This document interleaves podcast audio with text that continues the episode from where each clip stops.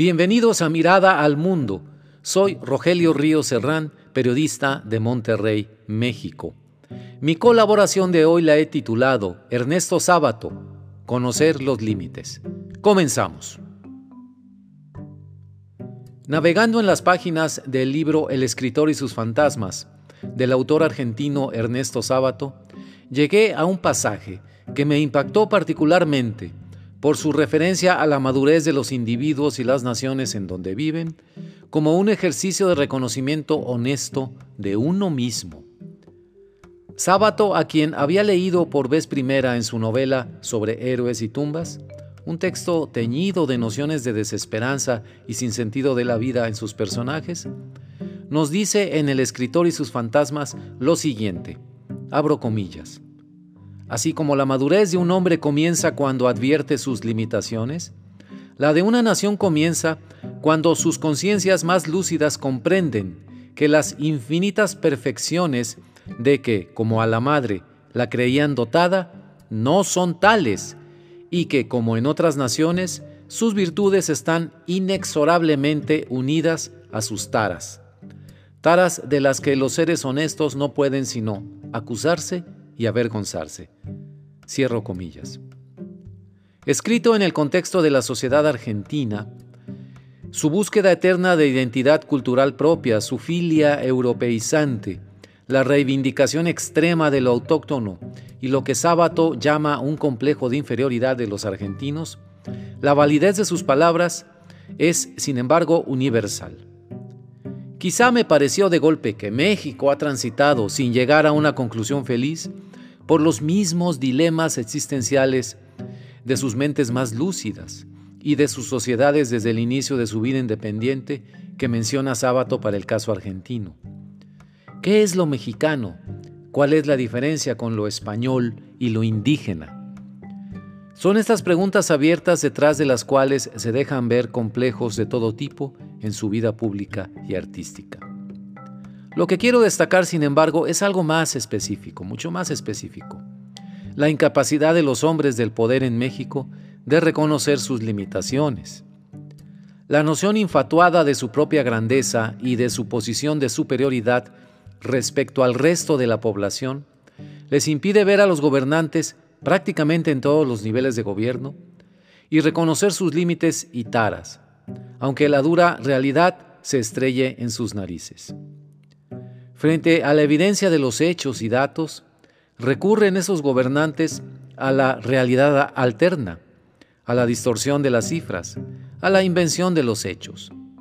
La frase yo tengo otros datos, utilizada con mucha frecuencia por el presidente López Obrador, es el ejemplo máximo de la incapacidad de reconocer errores propios, de advertir incapacidades y finalmente de aceptar la ayuda de otros. Me duele mucho pensar que si la madurez es el reconocimiento de las limitaciones, por lógica, sería la inmadurez y la incapacidad de percibir las taras o límites. Por tanto, nos enfrentamos a una situación crucial en México. ¿Cómo puede una clase política inmadura y ciega a la realidad dirigir a un país y a su pueblo hacia una mejor calidad de vida y buen gobierno? ¿Qué se puede construir en lo económico y lo cultural cuando los cimientos son incapaces de sostener nada? En este momento, empezando apenas el año nuevo 2023, dejo estas preguntas abiertas y como tema de reflexión. Lo siguiente es preguntarnos, ¿cómo podemos obtener gobernantes maduros? Bueno, el primer paso es ser nosotros mismos ciudadanos maduros y tener plena conciencia de lo que podemos o no hacer con nuestros actos, entre ellos, amigos, y muy importante, el acto de votar en las elecciones y exigir, después de cada ciclo electoral, una estricta, muy estricta rendición de cuentas a los gobernantes en turno. Gracias, don Ernesto Sábato, por su sabiduría. Hasta pronto.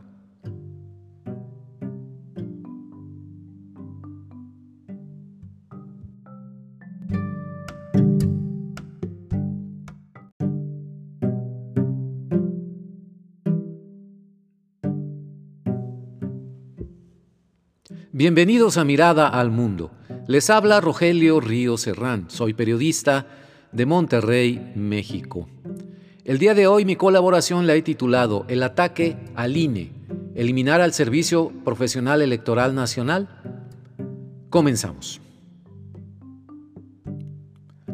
Acabo de leer el resumen ejecutivo sobre las implicaciones de la reforma a las leyes secundarias en materia electoral que iniciaron su trámite legislativo el 6 de diciembre del 2022. Informe elaborado internamente en el Instituto Nacional Electoral. Es un análisis puntual, riguroso, sobre el impacto destructivo de esas leyes secundarias que en la opinión pública se conocen como el Plan B de Morena, en la estructura, servicio profesional de carrera y autonomía del INE, tal como hoy lo conocemos, al grado de poner en grave riesgo las elecciones en México. Dos leyes ya aprobadas por el Congreso de la Unión, la Ley General de Comunicación Social y la Ley de Responsabilidades Públicas, esto fue el pasado 15 de diciembre, y las leyes que faltan por aprobar, nos referimos a la Ley General de Instituciones y Procedimientos Electorales, a la Ley de Partidos Políticos, a la Ley de Medios de Impugnación y también a la Ley Orgánica del Poder Judicial de la Federación, darían por resultado, si no se les cambia ni una coma, como suele decir el presidente López Obrador, la transformación del Instituto Nacional Electoral, el INE, en una institución incapaz de celebrar elecciones creíbles en nuestro país y acabaría con tres décadas de avances en materia electoral desde la creación del entonces Instituto Federal Electoral, IFE, en el año de 1990. El documento de 12 páginas es muy bueno, sintetiza lo crucial de las leyes modificadas y explica con claridad a los ciudadanos su impacto en el INE y su efecto nocivo en el derecho al voto de los ciudadanos. Vale la pena dedicarle unos minutos a su lectura, pues lo que está en juego es muy importante para los mexicanos. En esta ocasión me enfocaré a un punto que considero de la mayor relevancia, el Servicio Profesional Electoral Nacional, o SPEN por sus siglas en español, una de las áreas más afectadas por las reformas propuestas. Los analistas de las cuestiones electorales señalan con frecuencia que lo relacionado con las elecciones es complejo, muy complejo, y requiere del mayor nivel profesional y objetividad de quienes organizan, administran y califican los resultados electorales. No hay en esa área espacio para gente improvisada, de actitud partidista o de plano incompetente. Al contrario, su nivel profesional debe estar avalado por un servicio civil de carrera, exámenes periódicos y una escala de ascensos basada en el mérito.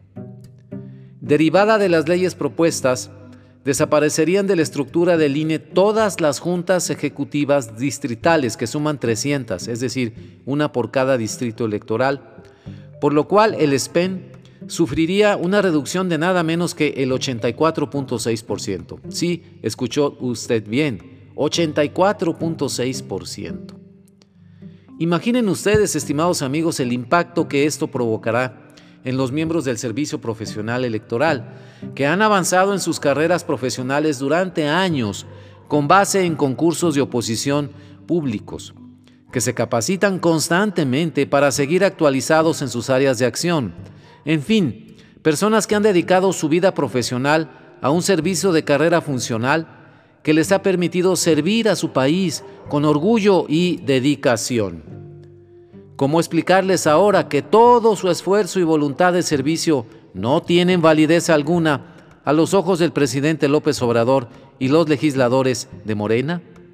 ¿De qué manera observarán, con el mismo terror de este analista que les habla, la destrucción de la certeza y credibilidad en las elecciones?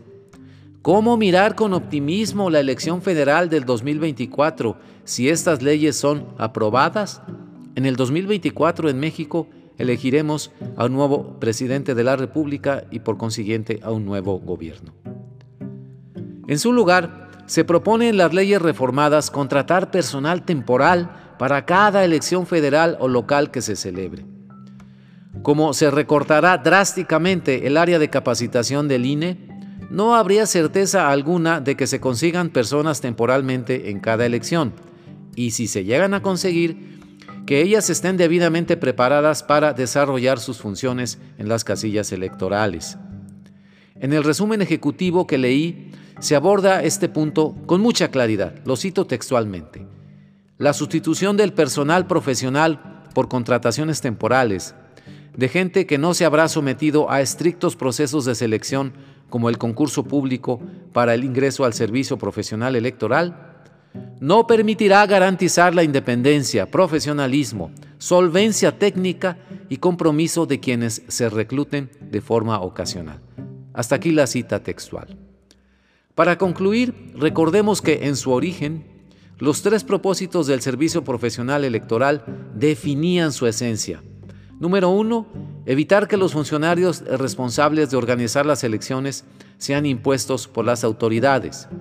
Número dos, lograr que el desempeño de estos funcionarios resista a las presiones de partidos y actores políticos. Y número tres, apegar los actos de los funcionarios electorales a la ley. ¿Qué se ofrece en lugar de los servidores públicos de carrera del Servicio Profesional Electoral Nacional? Nada más que la incertidumbre electoral. Muchas gracias.